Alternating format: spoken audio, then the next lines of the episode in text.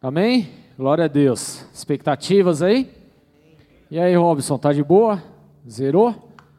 Zerado, né? É bom. Glória a Deus. Abre a tua Bíblia comigo, livro de Gênesis. Liga o ar? Pode, por favor, estou derretendo aqui já.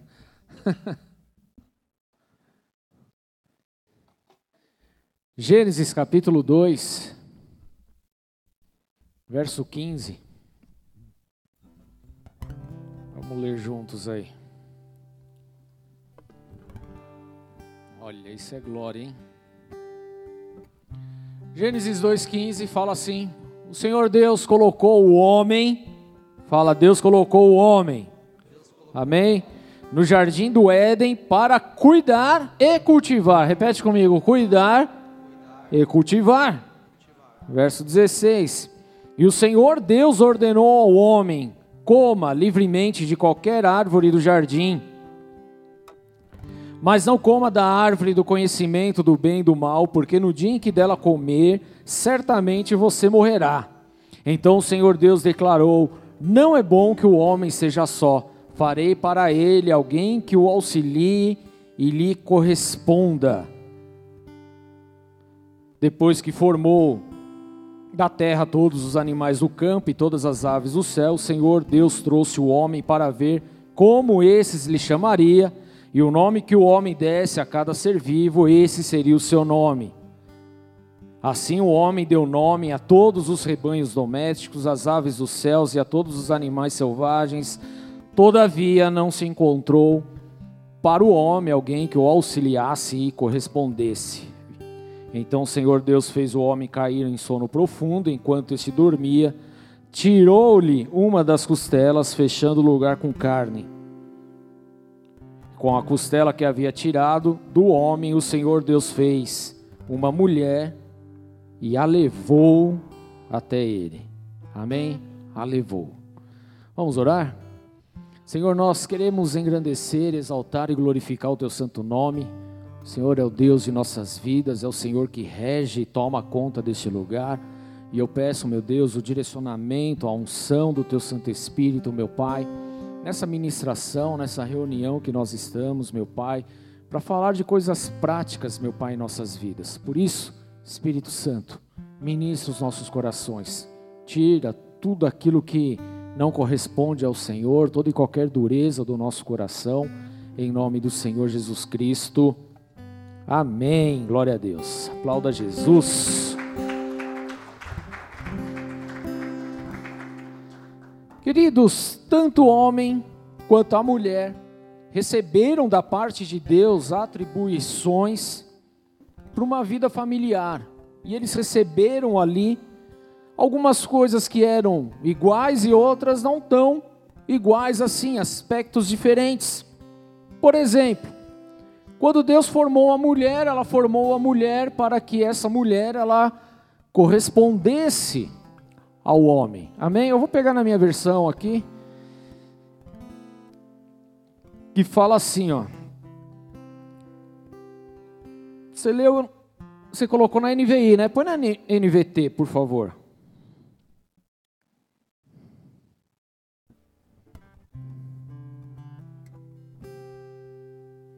Verso 15. O Senhor Deus colocou o homem no jardim do Éden para cultivá-lo e tomar conta, mas o Senhor Deus ordenou Coma a vontade dos frutos de todas as árvores do jardim, exceto da árvore do conhecimento do bem e do mal. Se você comer deste fruto, com certeza morrerá. O Senhor Deus disse: Não é bom que o homem esteja sozinho, farei alguém que o ajude e o complete. Talvez aqui fique um pouco mais fácil. Então, quando Deus ele criou a mulher, ele criou a mulher justamente para que completasse o homem e ajudasse o homem na sua missão. Amém? Mas quando ele fez e criou o homem, ele colocou o homem como o cabeça da mulher.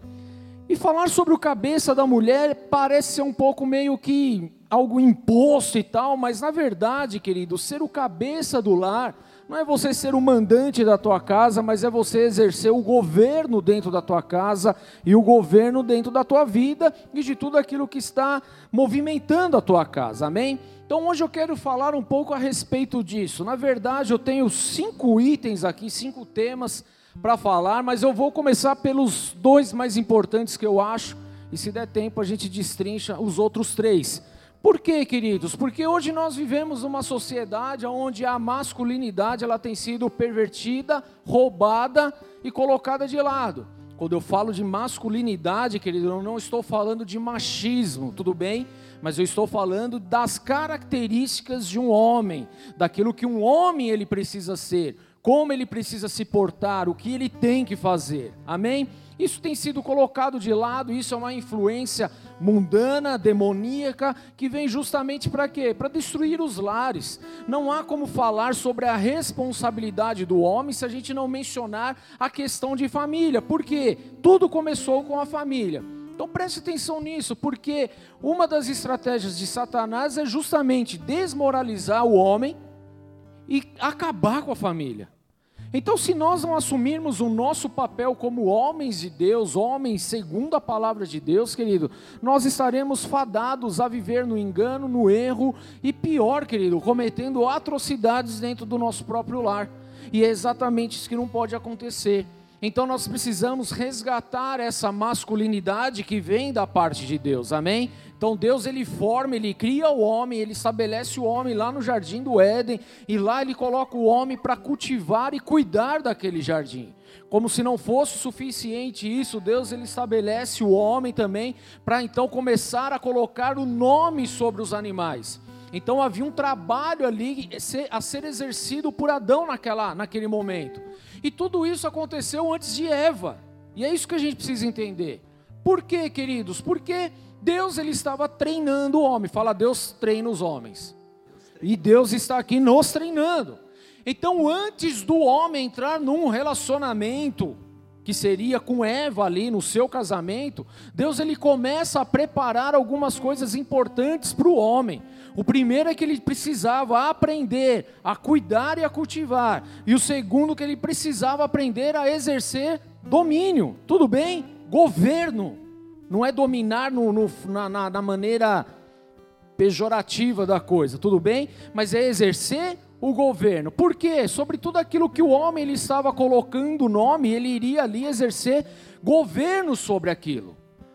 Então ele tinha ali responsabilidades, então ele colocava, ah, isso aqui é o um macaco, ele tinha o controle, o domínio sobre o macaco, ele tinha governo, se ele falasse para o macaco, ó, oh, aqui você não vai mais entrar, ele não entrava, porque ele era o cabeça daquele lugar, ele exercia o governo. Então Deus ele começa a preparar essas coisas ao homem antes do homem então receber ali a sua esposa.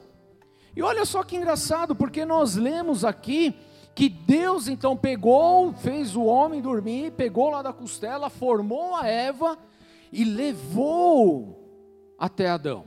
Olha só que responsabilidade linda isso. Por que isso, querido? Por que, que Deus ele age dessa forma? Não sei se você já reparou, mas por exemplo, quem aqui já foi em algum casamento? Toda a maioria aqui é casado, né? Glória a Deus. Você já foi num casamento? Na maioria dos casamentos, o pai pega a noiva e leva até o noivo, não é isso? Sim ou não? O que, que Deus ele faz aqui? Deus pai pega ali Eva, mulher, e leva até o homem. Isso requer, sabe o que, querido? Sabe o que está acontecendo? Deus ele está pegando a Eva, que estava debaixo ali do seu cuidado, está entregando para o homem, falando assim para ele: agora a responsabilidade é tua. Como é que a gente entende isso? Quando nós lemos lá em Números, em Números capítulo 30,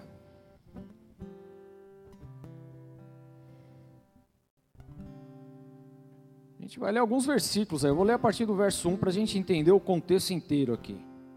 Falou Moisés aos cabeças das tribos, está aí na NVT? Vou ler na NVT mas vai virando um pouquinho mais rápido, tá?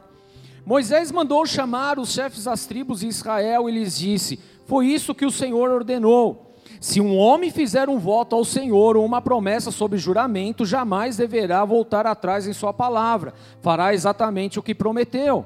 Se uma moça fizer um voto ao Senhor ou uma promessa sob juramento, enquanto ainda, presta atenção, enquanto ainda estiver morando na casa do seu pai, e se seu pai ficar sabendo do voto e não levantar objeções, todos os seus votos e promessas continuarão a valer.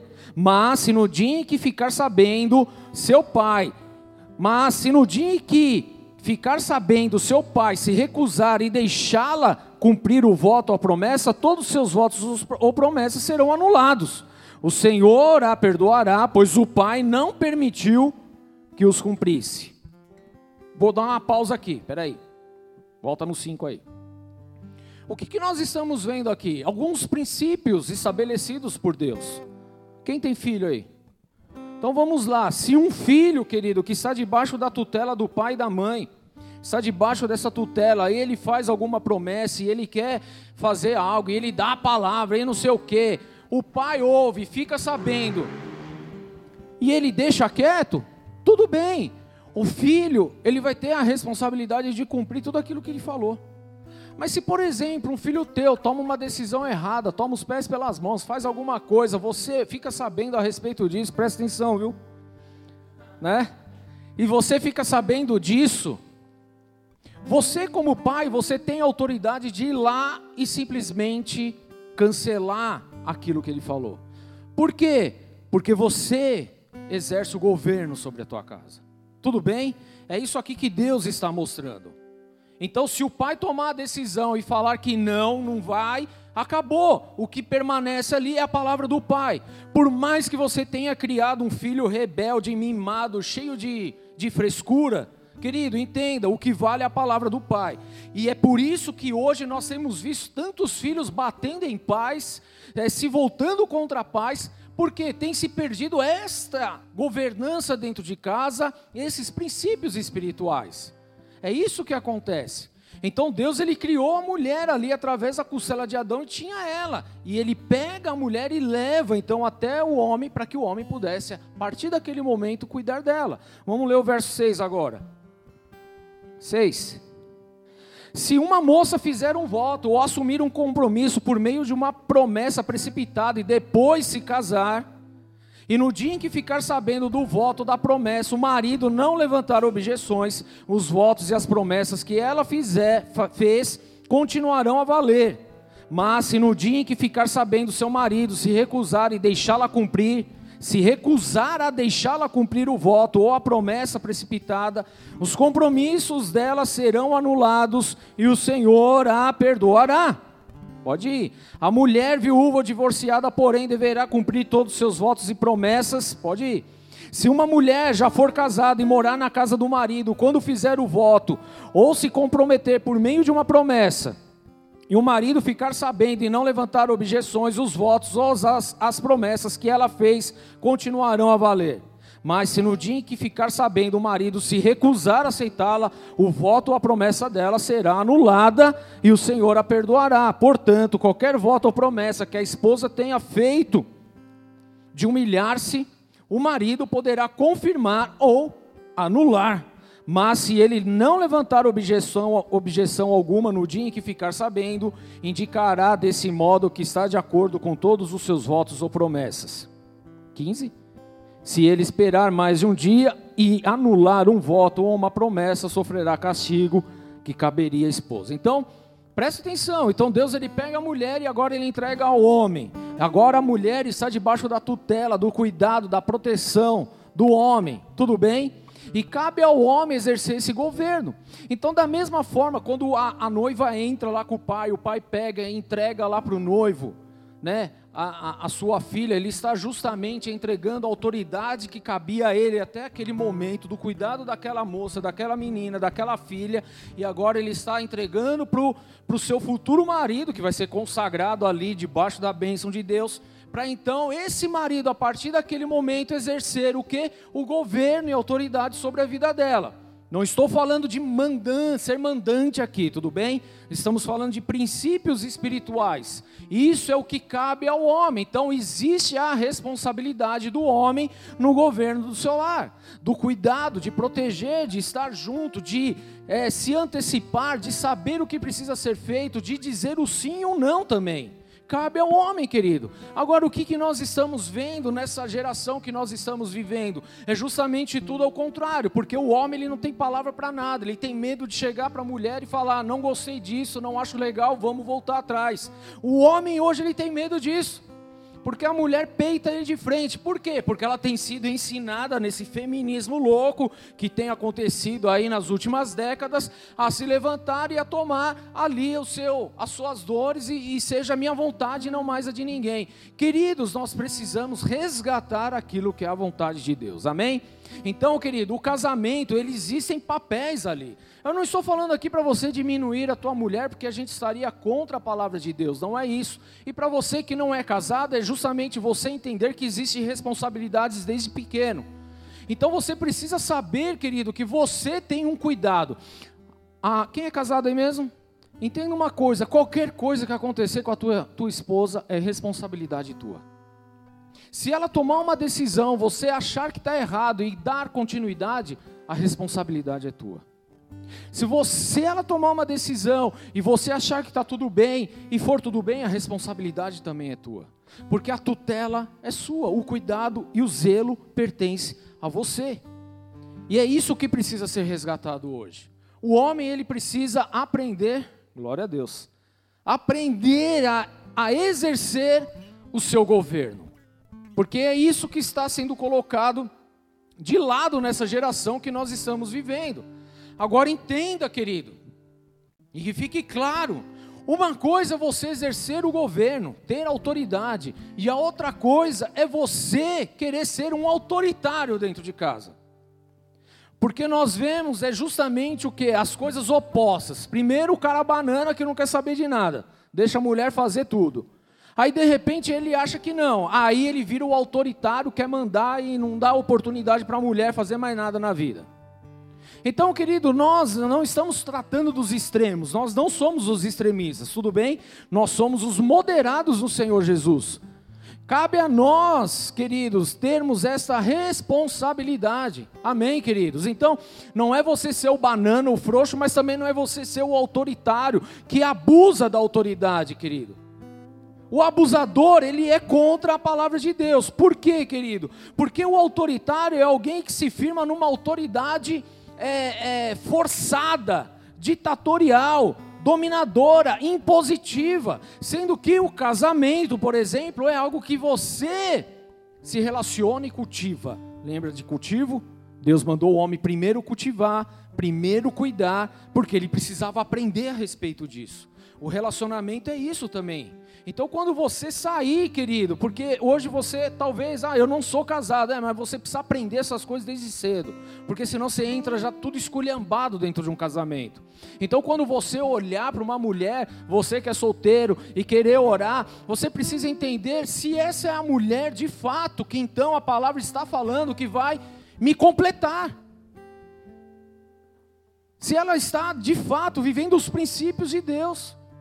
E assim uma mulher também tem que olhar para você e ver se você é um homem segundo Deus, que vive a palavra de Deus, que rege bem as coisas, que é um bom sacerdote. Porque se não for, querido, ela não é obrigada a te aceitar, tudo bem? Porque ela está ainda debaixo do, da tutela do pai dela. Tudo bem? Então entenda a importância de tudo isso, queridos. Porque hoje se coloca tudo muito de lado. E nós não podemos mais permitir essas coisas. Amém, querido? Agora, você como o, a autoridade da sua casa, vamos lá. Quero ler um texto aqui em Marcos 10, 42.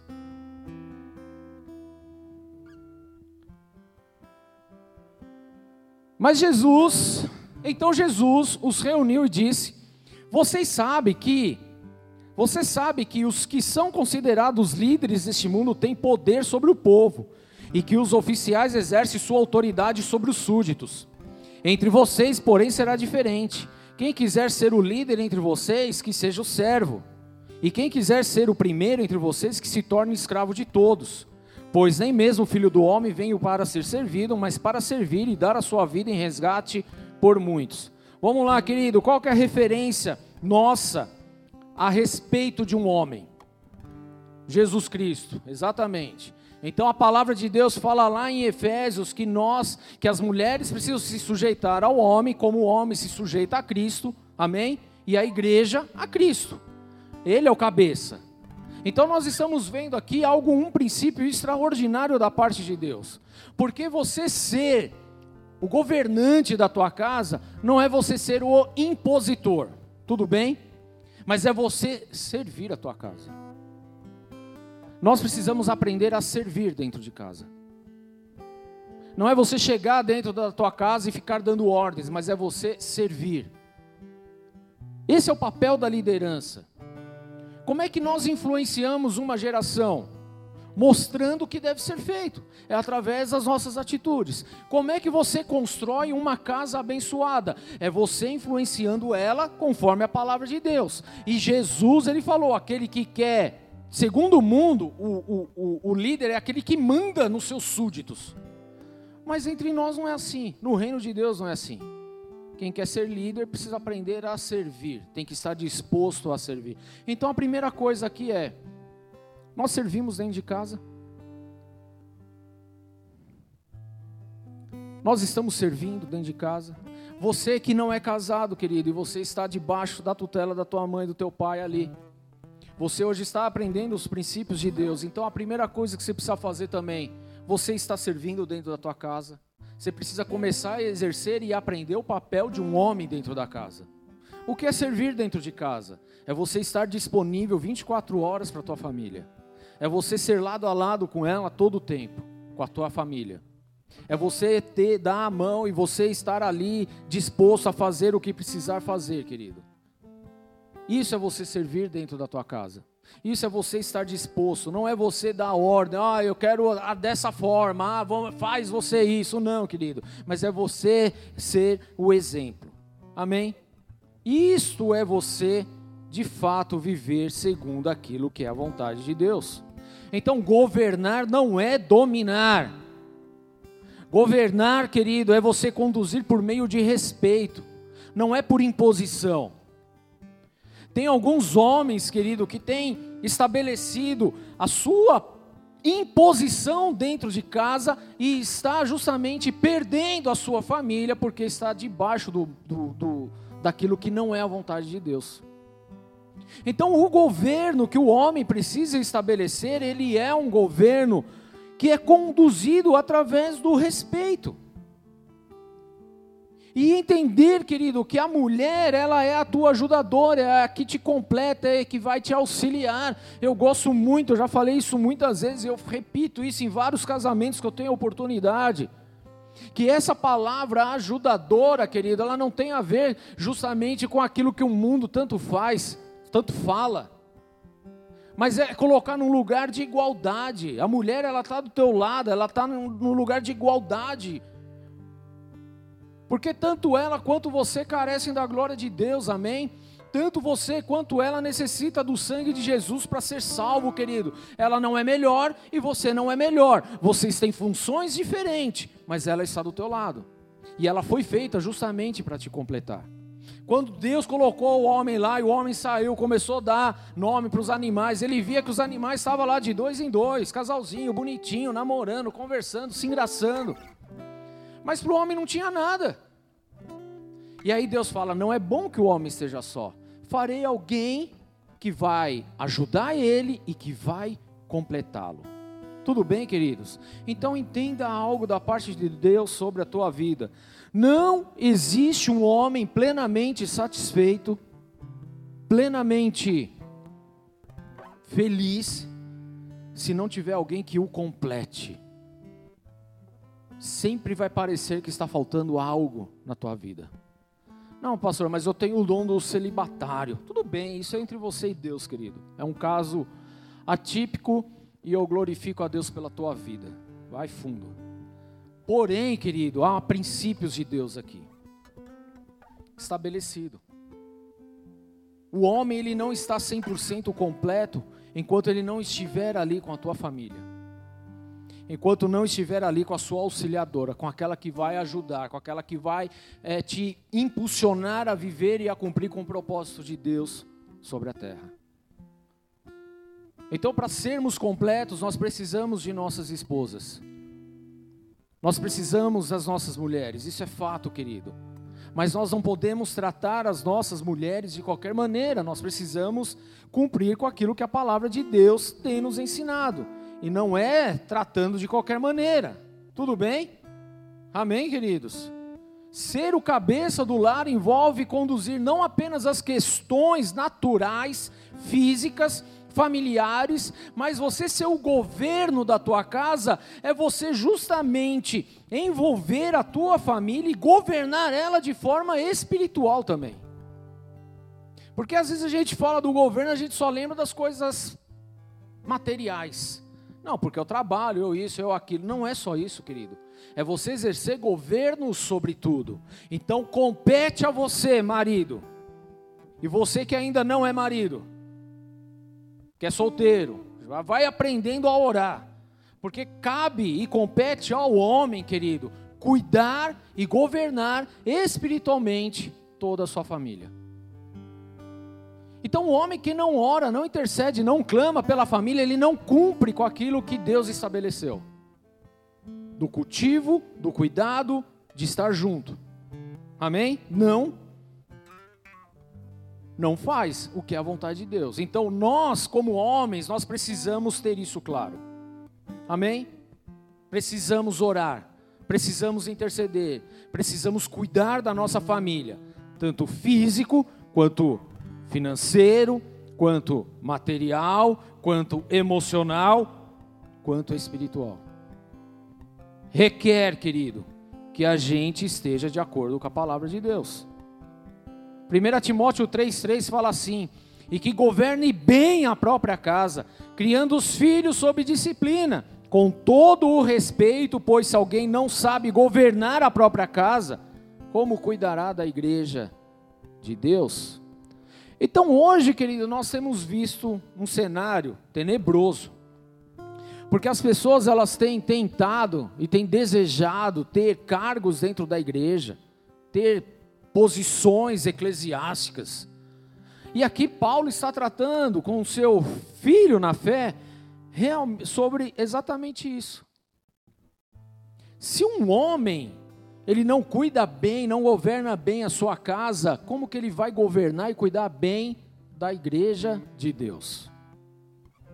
Então o governo ele era algo, querido, aqui na palavra de Deus, que, que era bem claro no povo judeu coisa que não é clara hoje para nós. E nós precisamos hoje trazer à luz o Senhor sobre isso, amém? Então, o que, que nós podemos fazer, querido? O que, que nós de fato podemos colocar em prática aqui? Primeiro que o homem ele precisa ser o provedor de casa. Fala, eu preciso ser o provedor. Prover. Amém? Provedor.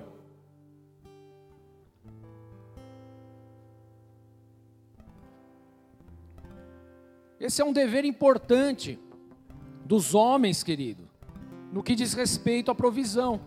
Porque o homem, ele precisa ser o provedor das necessidades de sua casa, de sua esposa, de toda a tua casa. Não é só o provedor financeiro, que às vezes a gente entende isso. Não, eu saio para trabalhar às 5 horas da manhã, volto às 10 e pronto, já sou o provedor. Não, querido. Não é só nesse aspecto. A provisão aqui, lembra que a gente está falando do governo? A provisão ela é física, ela é emocional e ela é espiritual também. Nós precisamos trabalhar a respeito disso. Efésios 5:28 fala: assim também os maridos devem amar a sua mulher como ao próprio corpo. Quem ama a esposa a si mesmo se ama porque ninguém jamais odiou a própria carne, antes a alimenta e dela cuida, como também Cristo faz com a igreja, porque somos membros do mesmo corpo.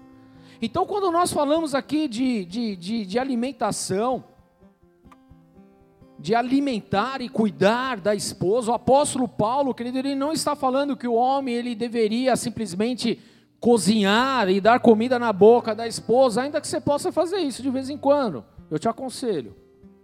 Faça isso. Mas ele fala do seu papel de trazer ao lar a provisão como uma expressão do cuidado que ele tem por ela. O cuidado. Então, a mulher, quando ela é solteira, ela tinha na pessoa do seu pai, da sua família, toda a provisão. Estava debaixo do cuidado dele. Quando ela sai dessa casa e vai formar uma única família com você, querida, e agora vocês serão uma só carne, então agora todo esse cuidado, toda essa provisão precisa ser estabelecido dentro de casa. Então, quem tem filhos aqui? Você deixa faltar alguma coisa para o teu filho? O Du estava falando que o, seu, que, o, que o Jordan já tem até Vans. Na minha época era o Quixute mesmo, era o Bamba Cabeção, era o Conguinha. O único tênis de marca que eu tive na minha infância se chamava Consul. Era quase era a cor da geladeira, azulzinha. Era o que tinha para a época. Então nós precisamos entender, querido, como nós não deixamos faltar nada por nossos filhos naturais, e muitas vezes a gente só pensa na provisão natural, porque é isso que a gente faz. Mas na verdade o que os nossos filhos precisam e o que a nossa esposa precisa é de uma provisão que vai além das coisas naturais. Porque não adianta nada você ser cheio do dinheiro e dar roupa, dar bugiganga, dar presente, dar não sei o quê, mas não tem um relacionamento, não tem intimidade, não tem firmeza, confiança no relacionamento, não tem oração, não tem entrega, não tem disposição. O que, que adiantou o teu dinheiro, querido? Você levou até a provisão financeira, está passando até bem, mas a casa é um caos, não adiantou absolutamente nada. Por isso a importância de saber o que é o governo e de exercer o papel de provedor dentro de casa. Porque agora, querido, a palavra de Deus fala que o, que o homem e a mulher deixará pai e mãe, se unirão e se formarão uma só carne. Ah, dali para frente, agora, querido, é, é algo que vocês vão construir, vão formar, vão trabalhar e vão fazer acontecer.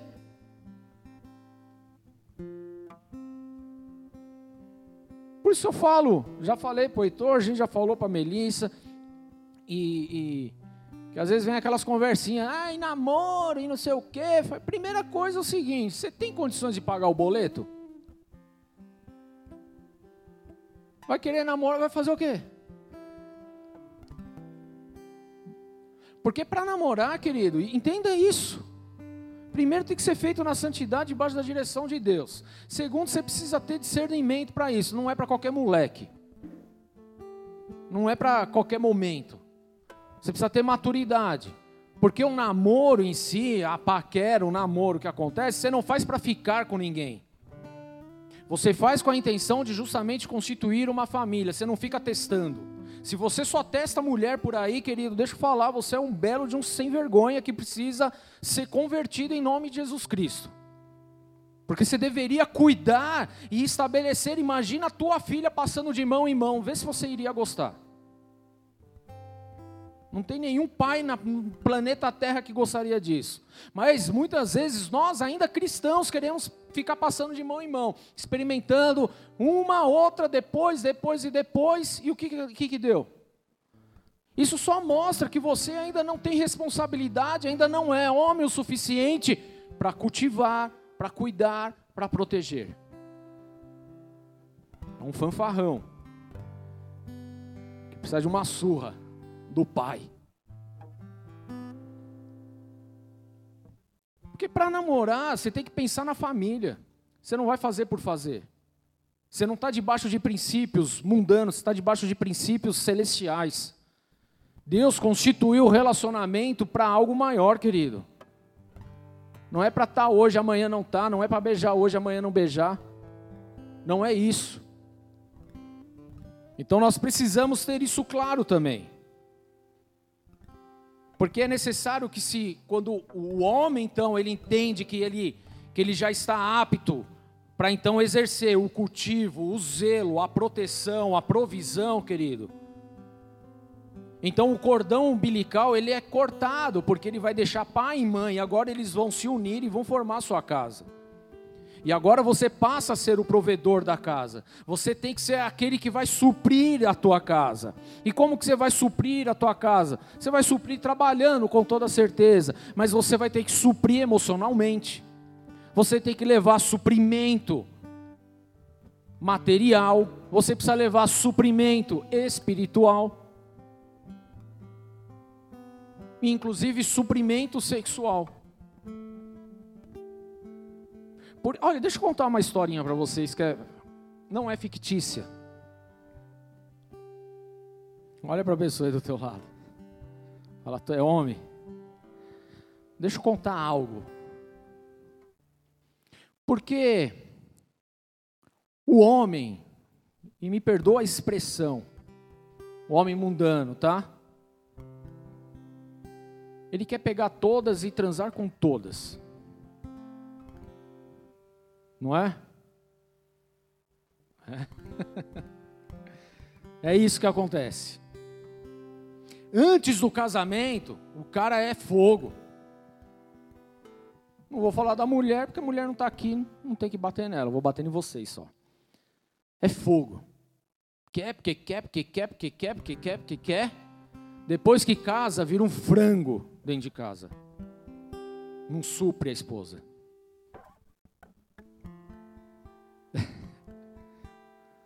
Nós que fomos curados, estamos bem. Mas essa é uma realidade, querido, que Satanás tem plantado no coração. Então, antes do casamento, o cara está com as expectativas lá em cima, ele quer de qualquer maneira. Depois que casa o fogo, apaga. E não supra a esposa. E isso são coisas que nós precisamos tomar cuidado. E presta atenção se você é casado, querido, quanto tempo você fica sem se relacionar sexualmente com a tua esposa. Porque quando a gente é solteiro, a gente fala, não, vai ser todo dia, vai ser toda hora, vai, vou. Né? É isso, não é? não é verdade? Mas depois que casa, querido, no começo é até bem. Tá até legal. Mas aí sei lá o que acontece. Você vai, deixa um dia, deixa dois, deixa cinco, deixa quinze, depois nem lembra quando foi a última vez. E você acha que isso é normal? Isso é um ataque das trevas, querido, para minar a tua vida. E é onde justamente Satanás ele vai cirandar tanto você quanto a tua esposa com ofertas avulsas por aí. E é por isso que tanto casamento acaba também. Então nós precisamos cuidar dessa área também. Isso é proteção, isso é provisão, sabia disso?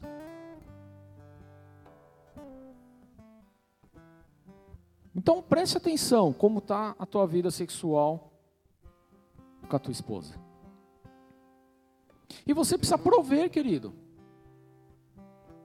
prover de todas as formas. E aos solteiros, mantenham-se firmes no Senhor, em santidade, buscando e orando. Mas olha só o que a palavra de Deus fala a respeito de provisão, porque a gente até entende, quem já é casado e está na labuta diária, entende, cara, se você parar de trabalhar, vai dar ruim dentro da tua casa, não é? A gente entende isso, querido. Mas os moleques de hoje, querido, não entendem isso. Sabe por quê? Porque tem as coisas muito fáceis. Isso é culpa nossa aqui, ó. Olha aí para a pessoa do teu lado. A culpa é sua. Porque a gente passou perrengue lá atrás, culpa é minha, mas a gente vai consertar isso. A gente passou perrengue lá atrás, e aí hoje a gente faz tudo. E aí tem uns marmanjos de 25, 30, 40 anos, que depende de papai e mamãe, que não ajuda dentro de casa, que não supre nada. Olha o que a palavra de Deus fala, Provérbios 24, 27. Cuida dos teus negócios lá fora, apronta a lavoura no campo e depois edifica a tua casa. Você quer ter a tua casa edificada aqui em casa? Entenda a família. Primeiro você precisa aprontar a lavoura no campo, para depois se edificar. Na versão NTLH, na linguagem de hoje, fala assim: Não construa a sua casa, nem forme o seu lar, até que as suas plantações estejam prontas e você esteja certo de que pode ganhar a vida. Quem é solteiro aí? Deixa eu saber. Só para bater um pouquinho agora. Você que é solteiro, querido. Nós estamos com uma geração que a única preocupação dela é saber quantos jogos foram platinados. Os velhos aqui não sabem o que é isso, mas eu vou explicar. Quantos jogos você zerou no seu PlayStation? Sem ajuda alheia. Isso é platinar. Platinar. É, você está ficando velho também, Du.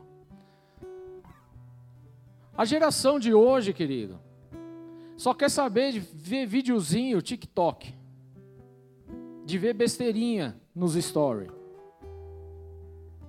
De querer ser um youtuber que só joga videogame. Eu não tenho problema, se você é o teu trabalho, deu certo, beleza. Mas é exceção, é tipo Neymar. Tipo jogador de futebol. Quantos você conhece que foi para a escolinha, que tentou e não sei o quê, e quantos viraram? É a mesma coisa, querido. O trabalho é assim, a vida é assim. Mas nós estamos hoje numa geração que não quer ganhar a vida, que não quer saber de trabalhar, que não quer nem saber de estudar. Esses são os nossos filhos de hoje, querido, que você vai pôr. A gente colocou o Heitor num curso, tá aqui, eu vou dar um exemplo, né?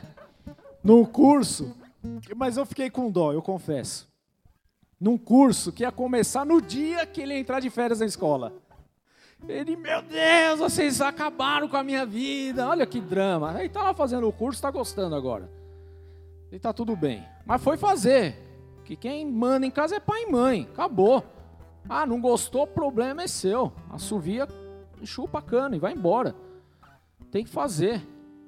Mas a geração de hoje, querido, não está disposta a pagar o preço. Aí quer namorar, quer ficar, quer sair, quer viajar, quer não sei o quê, um monte de coisa que nem deveria passar pela cabeça, mas está aí. Não está disposto a ganhar a vida. Não quer saber de nada.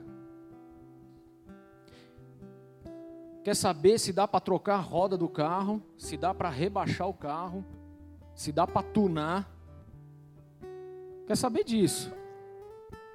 Mas não consegue, querido, juntar um dinheiro, não consegue guardar nada, não ajuda dentro de casa e ainda é endividado. Essa é a geração de hoje, são os filhos nossos. Os filhos nossos. Eu, quando eu comecei a trabalhar, querido, eu comecei a trabalhar cedo. Registrado eu tinha 15 anos, mas antes disso eu já fazia meus bicos já. E uma coisa que eu falei dentro de casa, eu falei, antes dos 18 eu vou ter meu carro. Eu não tinha, eu não sabia nem que era pecado, eu só queria ter o carro, porque eu não tinha carta. E eu saí para trabalhar. E com 17 eu tive meu primeiro carro. Tudo bem que foi mó treta em casa. Mas hoje minha mãe se orgulha toda disso, né? Não, você falou e você fez mesmo. Então olha o que está falando aqui, ó, não construa sua casa nem forme o seu lar. Tipo assim, ó, não vai querer fazer a sua casa, não vai querer ter a sua família, sem que antes as suas plantações estejam prontas e você esteja certo que pode ganhar a vida, ou seja, prover dentro da tua casa. Então, enquanto você estiver debaixo da barra, da saia da mãe, do pai, enquanto você não estiver de querido, e talvez o teu pai, tua mãe seja abonado, tenha dinheiro, tá bem, ok, beleza, maravilha, querido, mas cabe a você começar a ser treinado como Deus treinou Adão antes de ter Eva. Você precisa ser treinado justamente para quê? para você começar a entender e a valorizar as coisas que estão ali. Então você precisa aprender, querido, hoje as mulheres estão dando de lavada nos homens.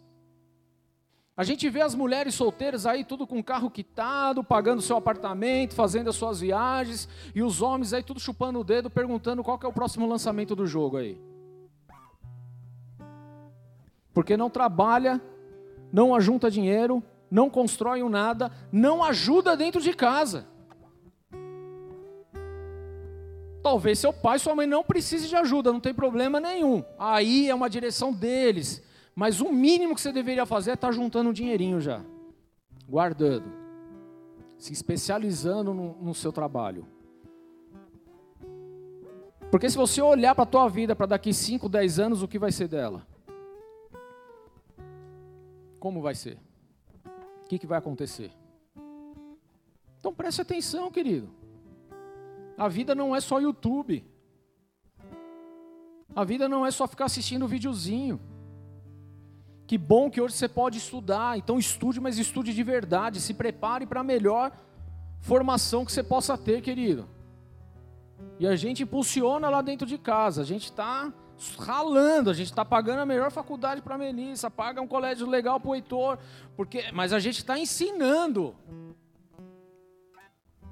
E quando apertou, a Melissa foi a primeira a sair para trabalhar, ganha lá seu dinheirinho. Não é muito, mas já ajuda, mas está lá se esforçando. Tudo bem, queridos? Então é importante a gente ensinar. E isso compete a quem? Ao governo dentro de casa. Enquanto a gente ficar passando a mão também na cabeça do, do, dos nossos marmanjos, a gente vai estar tá criando um monstro dentro de casa. Se você não direcionar, se você não ensinar, querido, porque uma das provisões aqui também é você ensinar na palavra de Deus, querido. Se você não ensinar, você errou com tudo. Olha como é importante essa questão, querido. Olha, 1 Timóteo 5,8 fala assim: Ora, se alguém não tem o cuidado dos seus, especialmente dos da própria casa, tem negado a fé e é pior que o descrente. Então você, pai que está aqui, você, cabe a você cuidar, fala cuidar. Você tem que cuidar e cuidar muito bem daqueles que estão na tua casa. Porque se você não exercer isso, querido, você tem, vai estar tá negando a fé. E é do cuidado material que Paulo está falando aqui, mas também do espiritual, também do emocional. Os homens hoje precisam entender essa questão. Não é oba-oba. E aos que não casaram, entender que a vida não é feita de videozinho de YouTube só, de TikTok. Meu chefe foi para Alemanha Semana passada teve uma feira lá, ele sempre vai, todo ano ele vai. E eu estava conversando com ele essa semana e ele falou: Rubão, os chineses vão dominar, o... já estão dominando, mas eles vão dominar mais o mundo. Eu falei: por quê? Ele, meu, estava conversando lá, sabe o que está acontecendo?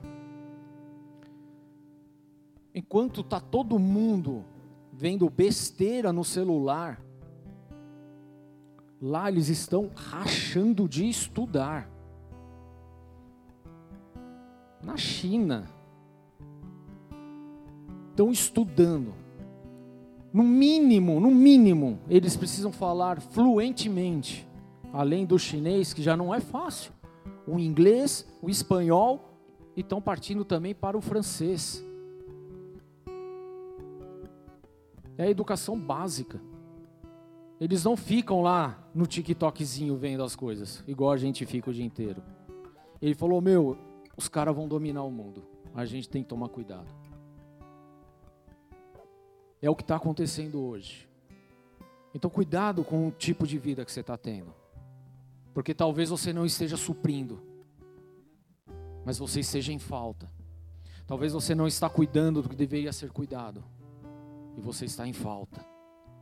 O homem, querido, ele precisa ser o protetor protetor da sua casa. Você precisa proteger. Deus colocou, estabeleceu o homem no jardim para cuidar, cultivar e cuidar. Cultivar e cuidar. Cultivar e proteger. Um jardim que não é cuidado, querido, ele vem, tem ervas daninhas, tem um monte de coisa. A plantação vai para o espaço, perde tudo. Então Deus ele, ele, ele preparou Adão para poder cuidar de Eva. E mesmo assim ele escorregou. Imagina a geração que não está nem se preparando. Então nós precisamos entender isso. Tomou, pois, o Senhor Deus o homem, pôs o jardim do Éden para lavrar e guardar. Então, querido, nós precisamos entender que antes de criar a mulher e instituir ali a família, que já era algo definido na, na, na, na criação de Deus, querido, ele foi ele trabalhou o homem para que o homem fosse o provedor do seu lar, lavrando ali o jardim, extraindo dele o sustento e sendo também o protetor, isso antes da mulher chegar. E é exatamente isso que nós precisamos aplicar. Então a gente precisa prover e a gente precisa proteger. Ou seja, é guardar a tua casa de qualquer ameaça que possa vir, seja física, seja ela espiritual. Proteger. Precisa proteger. Agora, quando Deus estabeleceu o homem ali, não tinha nenhum problema. Mas mesmo assim, ele já preparou. Você vai lavrar, vai cuidar aqui, proteger, mesmo sendo tudo perfeito, porque o jardim do Éden era perfeito. Mas Deus ali já colocou o homem justamente para ele aprender a respeito disso. Então, quando nós estamos falando aqui de proteção, nós não estamos falando dos machões que bate no peito e quer sair na mão com todo mundo. Não, é, não é esse tipo de proteção. Ainda que em determinados momentos você precisa se impor na frente da tua esposa e tomar as dores e não permitir que nada aconteça. Nem que tenha que levar uns tapas na cara e dar outros. Que pode acontecer. E você não vai ser o banana que vai deixar tua mulher ser colocada igual um lixo, certo? Você está lá para cuidar, para proteger. Se alguém, se você que é solteiro, alguém chega na tua casa para bater na tua mãe, o que, que você tem que fazer? Você tem que se levantar, você não vai ter que ficar olhando na janelinha. Mas não é só desse tipo de proteção, é de uma proteção mais ampla, de uma proteção que vai além disso, da proteção espiritual. Por isso eu falei, o homem precisa aprender a orar, querido, precisa aprender a interceder. Você precisa proteger, sabe a melhor forma que você tem para proteger a tua casa? É você levantando um escudo de oração por ela. E não é uma oraçãozinha que você faz em um minuto na hora que você levanta agradecendo pelo seu dia. É você intercedendo mesmo. Isso é cuidar, querido. Isso é proteger. É você ir além daquilo que já está habituado a fazer. Tudo bem, queridos? Você precisa ter isso muito bem tratado na tua vida e no teu coração. Você precisa proteger a tua casa, precisa proteger a tua família, precisa proteger aqueles que Deus confiou a você. Agora você é o governo. Agora, querido, vamos lá. Você está andando na rua, você paga os seus tributos. O mínimo que você quer é ter segurança para andar na rua, não é? E você não fica zangado, louco da vida quando vê um assalto acontecendo? Porque não era para acontecer, era para ter uma proteção ali acontecendo. É a mesma coisa dentro do nosso lar, querido. Cabe a você proteger a tua casa, querido. Não permitir que nada sobrevenha sobre ela, querido. Leve você a burdoada, segure você a onda, querido. Esteja lá orando, clamando, intercedendo. Gaste o, seu dia orando ao Senhor. Levante de madrugada, ore ao Senhor, querido. Mas proteja a tua casa. Estabeleça ali o padrão de Deus, querido. Não deixe que nada te roube mais em relação a isso. Você precisa influenciar a tua casa na oração, querido, na devoção ao Senhor. Você é o guarda-costas da tua casa. É você que tem que estar disposto a morrer, porque, querido, nós estamos falando do amor de Cristo que se deu, que se doou, que se entregou pela igreja. É esse amor que ele compara as nossas vidas em relação à nossa família. Assim como Cristo é o cabeça da igreja, o homem é a cabeça de casa, o governo. E o próprio Senhor, ele morreu em favor da sua igreja, da sua noiva, querido. Ele protegeu, ele cuidou, ele amparou, ele trouxe salvação para ela. É o mínimo que a gente tem que fazer também. A gente precisa tem que estar disposto a se entregar até as últimas consequências em favor da nossa casa. Não é sair andando a hora que o pau come.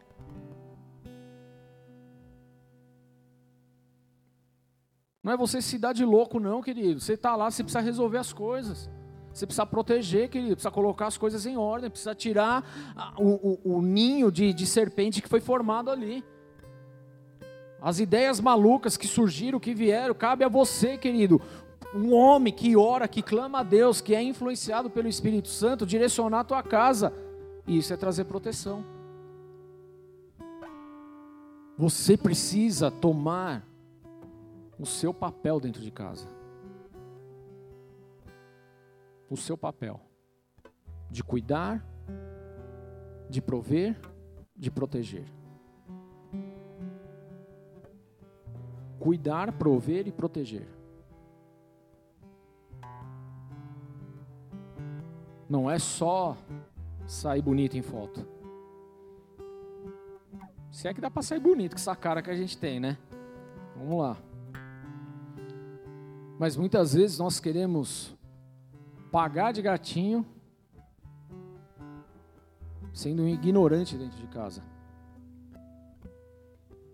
E é óbvio que terá desafios, querido. Haverá momentos que não, a coisa não vai estar muito legal. Mas a você, homem, cabeça da sua casa, governo da tua casa, cabe buscar em Deus as estratégias e os direcionamentos para cuidar, para zelar, para proteger da sua casa. Se a sua esposa não está bem, cabe a você, querido, se empenhar para que ela melhore, entregar tudo a favor dela. Ao invés de ficar exigindo um monte de coisa, falando um monte de besteira. Pense duas vezes antes de falar. A palavra fala, querido, que a, que a mulher ela é o vaso mais frágil. Não é porque ela é, é mimizenta, exatamente. Mas é porque o cuidado cabe a nós. Imagina um vasinho, querido. Um vaso. Aqueles copos de cristal. Você.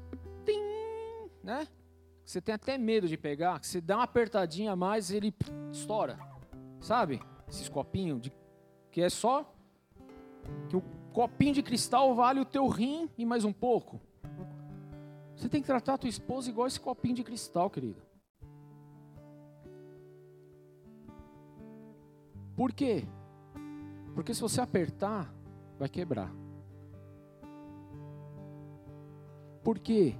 Porque ele vale tanto para o Senhor que Jesus morreu por ela. E vocês têm, você e eu precisamos estar dispostos a morrer por ela também. Isso é o vaso mais frágil. Isso é a proteção que nós precisamos dar. Isso é o suprimento que nós podemos oferecer. A gente precisa guardar a nossa casa, guardar a nossa vida, guardar o nosso relacionamento, guardar, querido, cultivar, proteger. Proteção. Proteção. Eu falei no, no, no retiro de casais, e eu vou falar aqui para vocês. Porque a proteção, querido, ela precisa partir de vocês. Eu não estou falando para vocês serem ignorantes, briguentos, não é isso. Teve um cara deu uma cantada na minha mulher. No Instagram dela. O que, que eu fiz? Mandei ela fechar o Instagram, é lógico, né? Cancela o Instagram. Não, querido. Porque o erro não partiu dela. E mesmo que tivesse partido, querido, eu ia continuar defendendo e dentro de casa a gente ia ter uma conversa mais firme. Mas não foi essa a questão. E ela me mostrou, e já não tinha sido a primeira vez, já tinha acontecido uma outra vez, alguns anos atrás.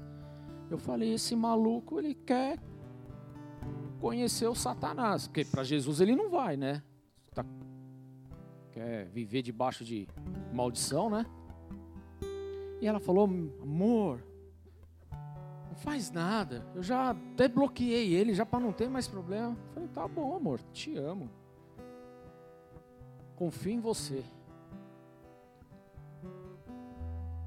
Dei tchau pra ela, já chamei o cara aqui do outro lado. Falei, e aí? Ô oh, Rubão, e aí, beleza? Como se nada tivesse acontecido. Falei, beleza não, cara.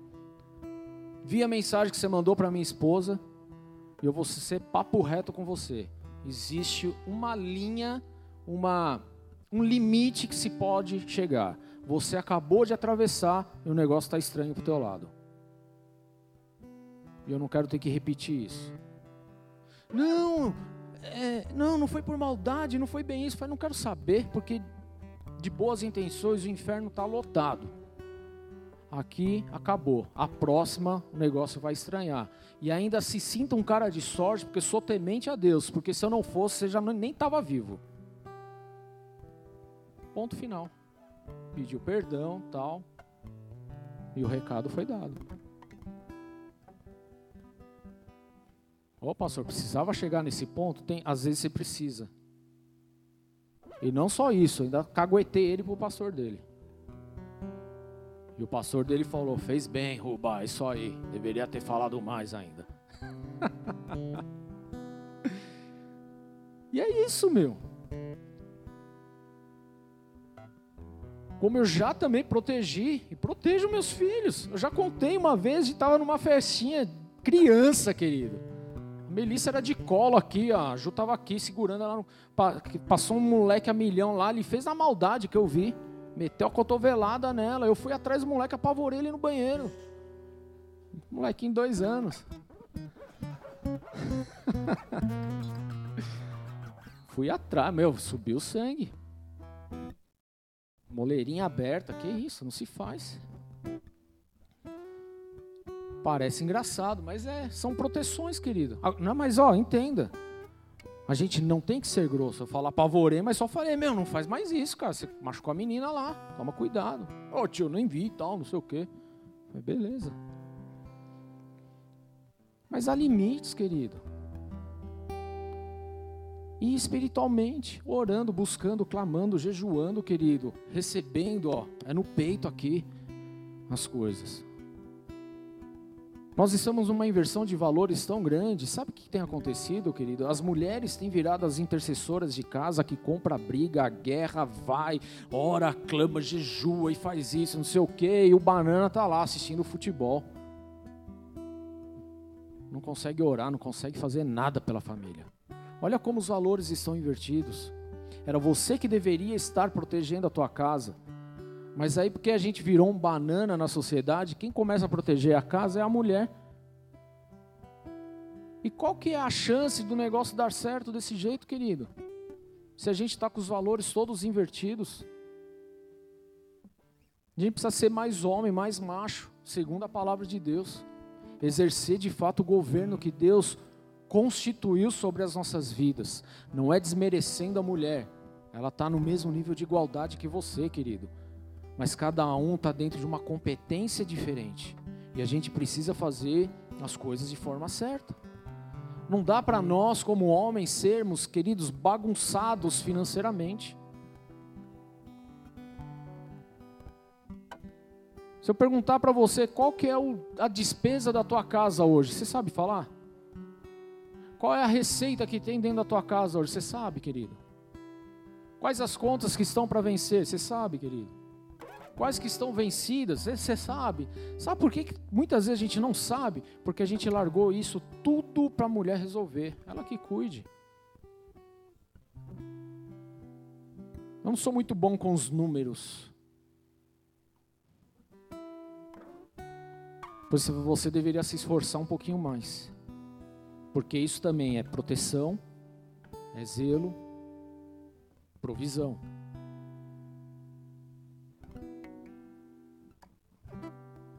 Então tenha lá sua tabelinha do Excel com as suas coisas. Ah, eu odeio Excel. Pô, tem um monte de aplicativo para isso, fácil de mexer. É ou não é, Rodrigão? Tem um monte. O que falta, querido, na verdade, é você ser o governador da tua casa, o governo da tua casa. É você tomar um pouco mais as rédeas das coisas e colocar as coisas para funcionar. É o que falta. Outro dia a Ju me pediu um Pix. Manda um Pix para mim. Mandei dez vezes mais para ela. Não foi, amor? Foi? Foi ou não foi? Não foi dez vezes mais? Foi ou não foi? Só fala, foi ou não foi? Foi.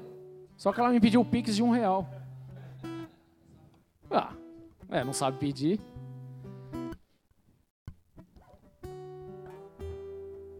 Mas a gente não tem problema nenhum nisso, querido. Porque a gente sabe qual é a condição. E às vezes quer alguma coisa que aí só fala, meu, não dá, não tem como. Hoje, esse mês não vai dar, vamos ter que esperar. Não é que eu só falo não. É porque eu sei como tá. Eu sei quais são as minhas, os meus ônus e bônus. Eu sei que para manter uma família não é barato. Eu sei que para você dar o melhor, uma estrutura para a tua casa, querido, não é de graça. Não é, querido. Eu não estou na Suíça, eu estou no Brasil. Se eu quiser que minha esposa, os meus filhos, eles estejam, quando passar mal, ser atendido bem, eu preciso pagar um plano de saúde. Eu sei que isso não é barato.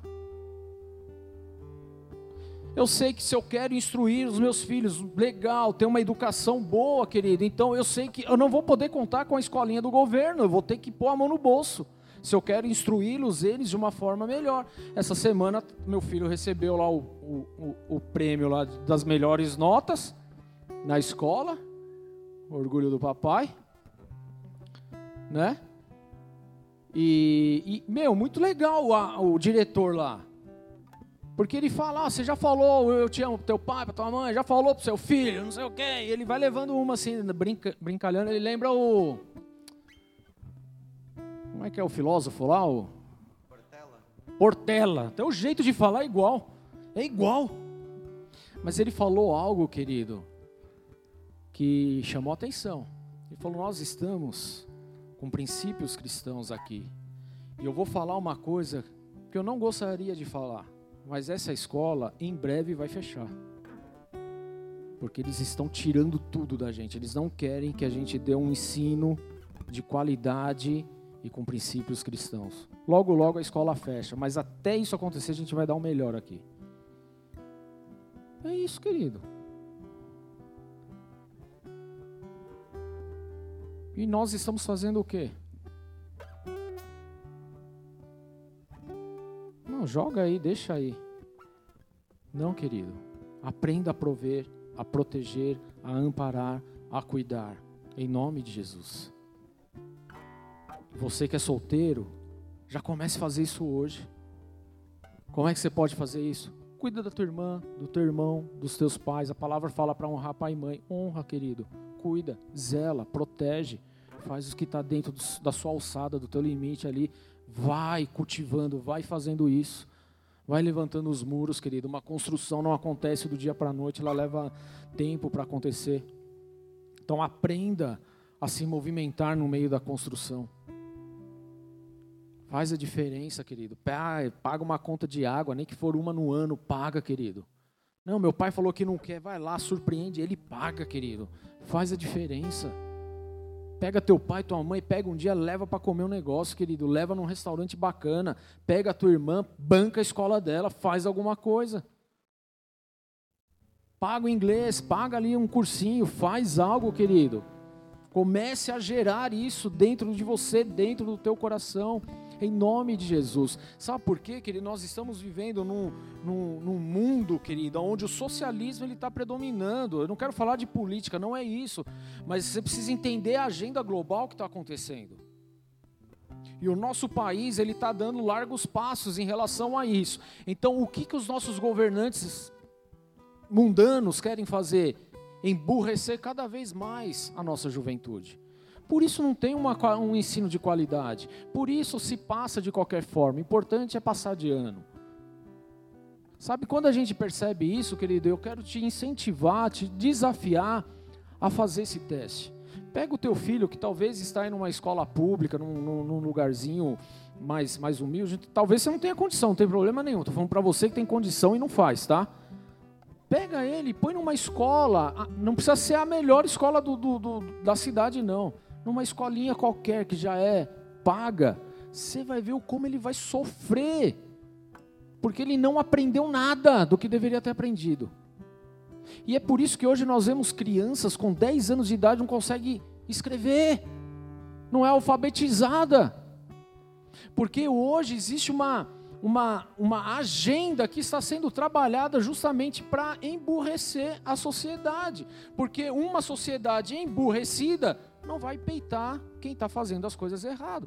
Espiritualmente acontece a mesma coisa, querido. Se nós não estudarmos a palavra de Deus como nós estamos fazendo aqui, ainda que de uma forma é, é, rasa, não tão profunda, mas nós estamos entendendo aqui. Se nós não estudarmos, querido, nós vamos emburrecer espiritualmente. E aí o que, que vai acontecer? O governo desse mundo que é de Satanás vai querer dominar sobre a nossa vida. Porque a gente não aprende sobre princípios, a gente não se levanta como escudo, a gente não ora, a gente não se prepara. Vocês estão entendendo, queridos? Como é muito mais amplo a coisa e a gente precisa desse preparo. Deus, ele teve o cuidado de preparar o homem antes. Nós precisamos ter esse cuidado também. Você está aqui sendo preparado. Talvez você já é casado, a grande maioria aqui é casado, e talvez você entrou num casamento sem conhecer nada desses princípios, como a gente também não conhecia mas graças a Deus hoje a gente está tendo a oportunidade de aprender e colocar isso em prática. Então é isso que a gente precisa fazer. Cuida bem do jardim que Deus colocou na tua mão, amém? Cuida bem do jardim que Deus colocou na tua mão. Cuida bem da tua família, da tua casa, daqueles que te cercam, querido. Coloque a palavra de Deus em ação. Ainda que o mundo desabe ao teu lado, esteja lá, querido, protegendo, cuidando, amparando em nome de Jesus. Não leve as coisas mais de forma leviana, com a barriga de qualquer maneira. Não, querido, você foi chamado para ser um homem de Deus. Então seja um homem de Deus em todas as áreas de sua vida. E isso começa cuidando da tua casa. Não é você querendo ser alguém dentro da igreja. Nós lemos aqui, primeiro cuida da tua casa. Ora pela tua casa, busque pela tua casa esteja atento. Porque aquele que deseja o episcopado, que a palavra de Deus fala, faz bem, mas antes, querido, precisa cuidar bem da casa. Faz, tem que cuidar da casa, querido. E desafios vêm. E nós estamos aí enfrentando alguns desafios hoje. E Deus está dando a oportunidade de nós nos levantarmos como homens. Fala, homens. Não é mais menino. Não é mais moleque, tudo bem mas homens que governem a casa. Homens que praticam a palavra de Deus. Homens que dão a própria vida se for necessário. É isso que nós precisamos fazer. Se você estiver saindo de mão dada com a tua, tua, esposa, com os teus filhos, alguém assaltar, qual é a tua, tua reação? Sua reação é de proteção, querido. Ou pelo menos deveria ser. Mas quando nós passamos e começamos a ver alguns videozinhos de, dessas situações, o que nós muitas vezes vemos é homens correndo deixando a mulher para trás. Será que esse também não seria a gente? Ou você é aquele que se põe, não, aqui não. Quer bater, vai bater em mim, mas aqui você não vai encostar, não. Cuidado. Cuidado. Vamos ser homens? Vamos ficar de pé então?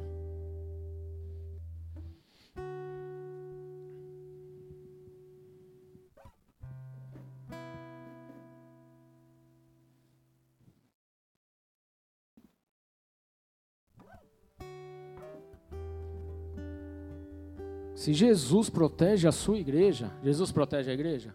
Amém. Então nós devemos proteger também a nossa esposa.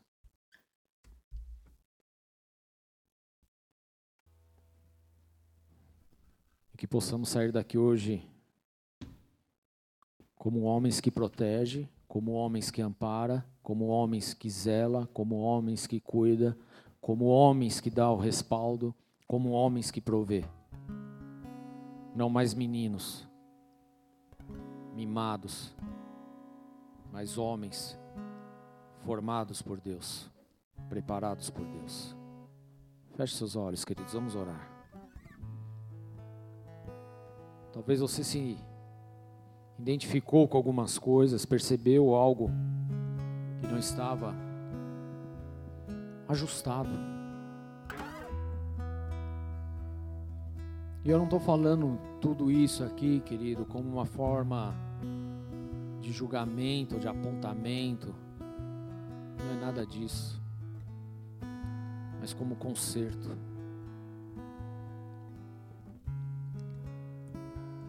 Então abra a tua boca, querido.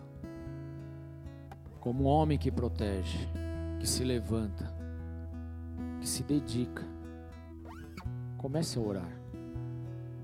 Comece a clamar. Comece pedindo perdão por ter tido seus valores tão corrompidos, por não ter feito que a palavra pediu para que fosse feito, por não ter sido o protetor de casa que você deveria ter sido, por não ter sido o provedor que você deveria ter sido. Abra tua boca, fale com Deus. Senhor, nós estamos aqui nessa noite entendendo qual é o nosso papel como homem nessa terra. E a verdade, meu Deus, é que a gente se perdeu no meio do caminho. A gente se corrompeu, a gente se acomodou e a gente deixou as coisas soltas. Não instruímos a nossa casa, não, não suprimos a nossa família, não cuidamos da nossa esposa, dos nossos filhos, dos nossos pais, Senhor. Não honramos. E por isso pedimos perdão diante do teu altar. Reconhecemos, Senhor, a nossa falha como homens, porque a gente se achou o bonzão. Mas na verdade a gente só estava sendo machista. Nós não estávamos exercendo o governo. A gente estava sendo autoritário. A gente não estava tratando com honra, mas a gente estava desonrando. A gente não estava amando como Cristo amou a igreja. Nós estávamos usurpando desse amor. Por isso pedimos perdão diante do teu altar. Perdão pelas nossas falhas, pelos nossos erros, pelas nossas grosserias, pelas nossas mentiras.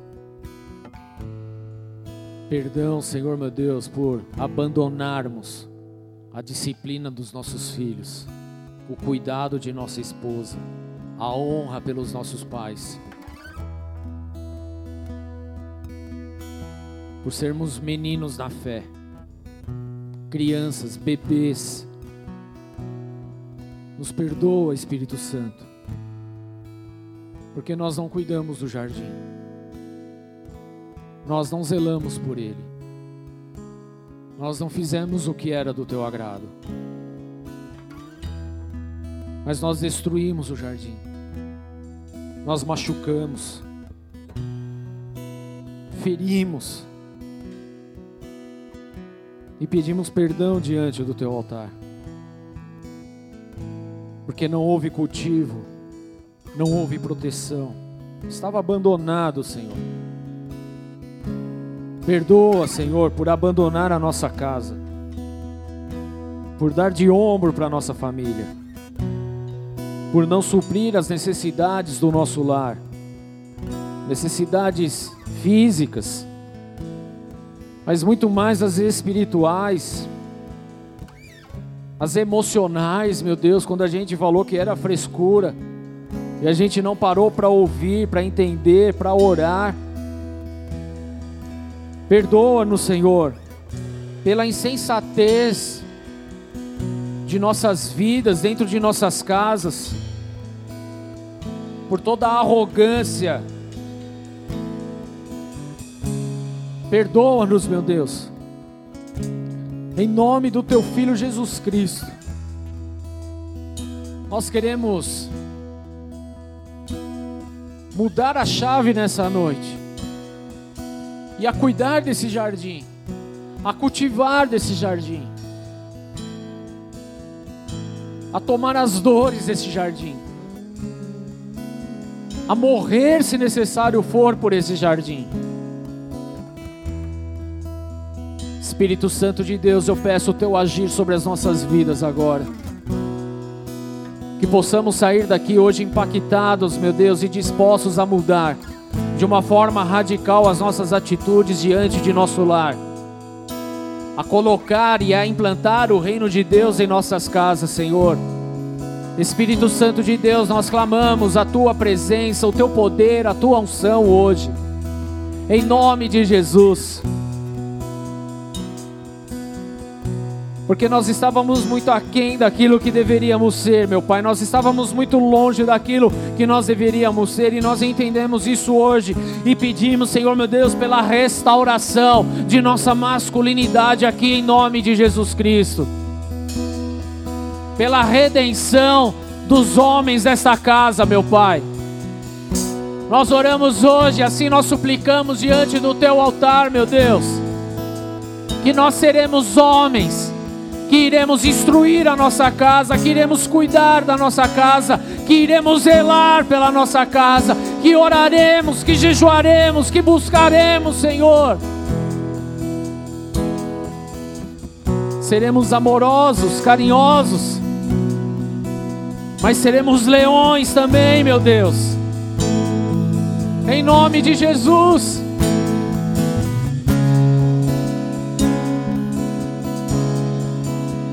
Possamos refletir a tua imagem e semelhança nos nossos lares. É essa oração que nós fazemos diante do teu altar hoje, meu Deus. Em nome de Jesus Cristo. Amém. Eis-me aqui prostrado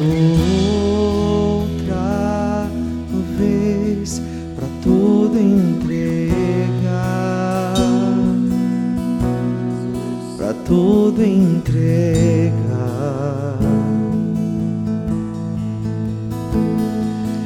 Leva-me perto de ti, Senhor,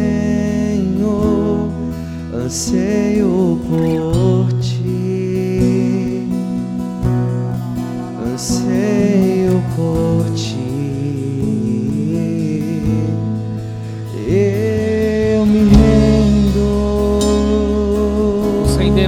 diante do teu altar, diante de Sua presença, diante de Sua palavra, diante de Sua soberania, meu Deus.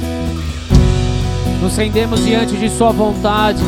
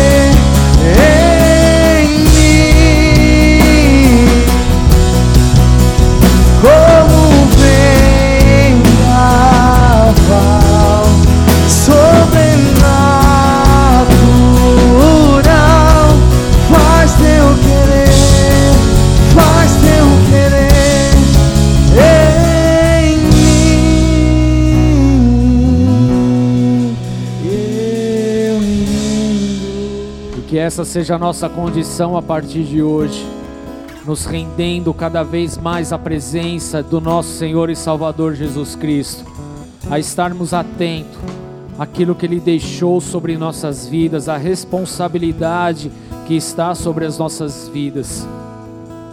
Deus nos chamou para sermos homens, homens cheios do Espírito Santo, homens cheios de sabedoria, homens que cumprem com a palavra de Deus, que cumprem com a palavra do Senhor. E é esta palavra que foi liberada sobre nós, e que assim possamos viver a cada dia, que possamos sair daqui hoje chegar em nossas casas diferentes para a glória do nome de Jesus. E se você crê, aplauda ao Senhor. Adora esse nome santo. Amém.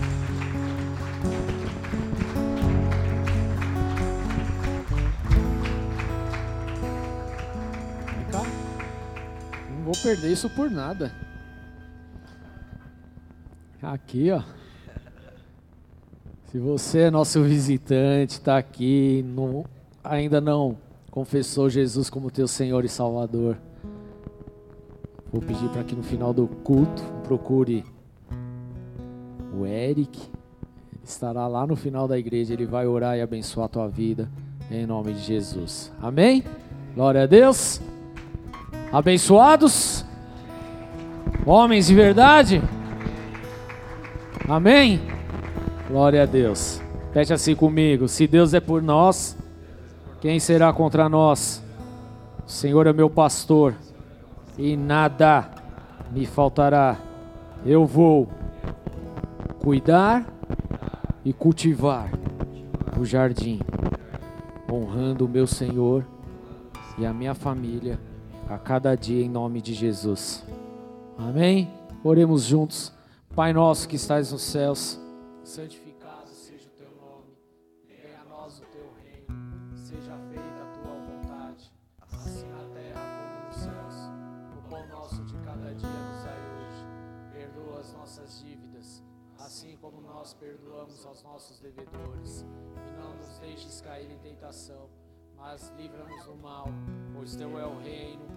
o poder e a glória para sempre. Amém. Aí os outros itens a gente fica para um próximo culto, né?